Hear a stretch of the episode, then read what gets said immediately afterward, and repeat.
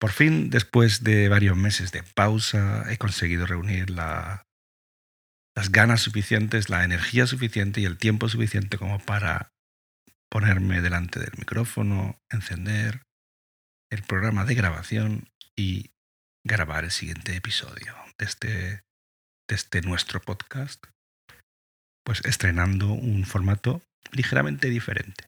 Un formato que quizás pues sea un poco más libre, más improvisado, donde me voy a preparar menos los, los temas, que sea más como una charla distendida entre, entre mi persona y, bueno, tú que estás al otro lado escuchándome, intentando entender lo que te digo.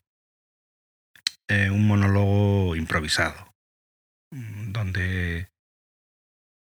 bueno, sin demasiada preparación, pues intento explicar las cosas que, que me preocupan o o que, he estudiado en el pasado o que me han ocupado estos últimos días y me apetece pues contarlo y hablarlo abiertamente.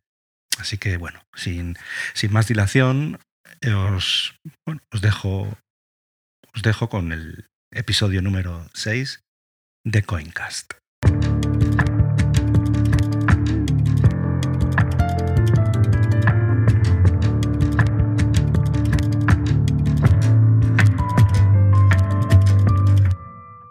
Ya sabéis que este podcast, sobre todo, trata sobre, bueno, sobre la tecnología blockchain, sobre las criptomonedas y el mundo que, que lo rodea. Pero claro, ¿cómo hacerlo de una manera que no sea tediosa y que, que cualquiera lo pueda entender? Quiero que esto sea un poco más divulgativo. No sé, que mi amigo José pueda entenderlo sin, llevarse las manos a la cabeza o que incluso esos amigos míos escépticos pues acaben, no voy a decir disfrutando de esta tecnología como yo disfruto, pero por lo menos pues entendiendo mi punto de vista. Así que bueno, mm, en mi afán por divulgar voy a empezar hablando hoy sobre lo más básico, el pilar básico de las criptomonedas o de la tecnología blockchain, que es la criptografía. Y en especial vamos a hablar sobre el cifrado del César.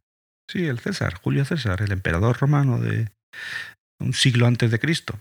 Y claro, vosotros os preguntaréis, pero, pero ¿qué, qué, cómo, ¿cómo que Julio César en la época romana utilizaba ya la criptografía? Pues sí, utilizaba el llamado método de César.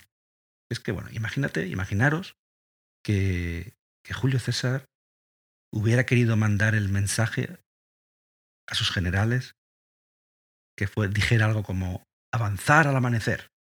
Entonces sabe, César sabe que hay espías enemigos que podrían interceptar el mensaje. Y para que no lo intercepten, lo decide cifrar. ¿Y cómo lo hace? Pues decide utilizar un desplazamiento de tres en el alfabeto. Es decir, que cada letra en su mensaje se reemplaza por la letra que está tres posiciones adelante en el alfabeto. Así, por ejemplo, la letra A se convertiría en D, A, B, C, D, y la V se convierte en la Y, y la N se convierte en la Q.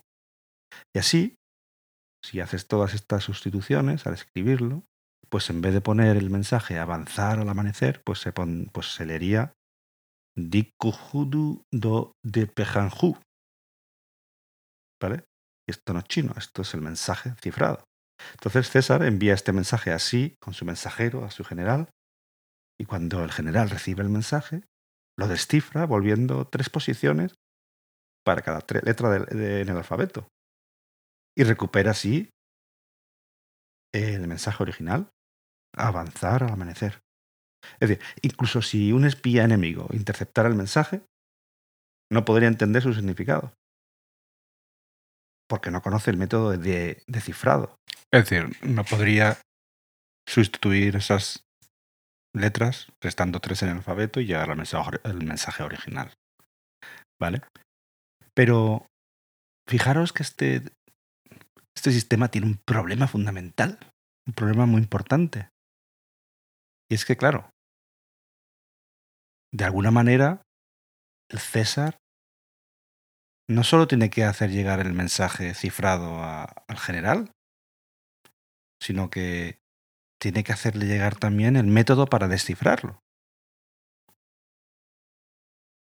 El general tiene que saber que hay que restarle esas tres letras. Y en algún momento el César se lo tiene que decir al general. Igual se lo ha dicho antes, igual se lo ha dicho en otro momento, igual se lo ha dicho por otra carta. Pero es en ese momento en el que se lo dice que alguien le puede escuchar. Es decir, que alguien puede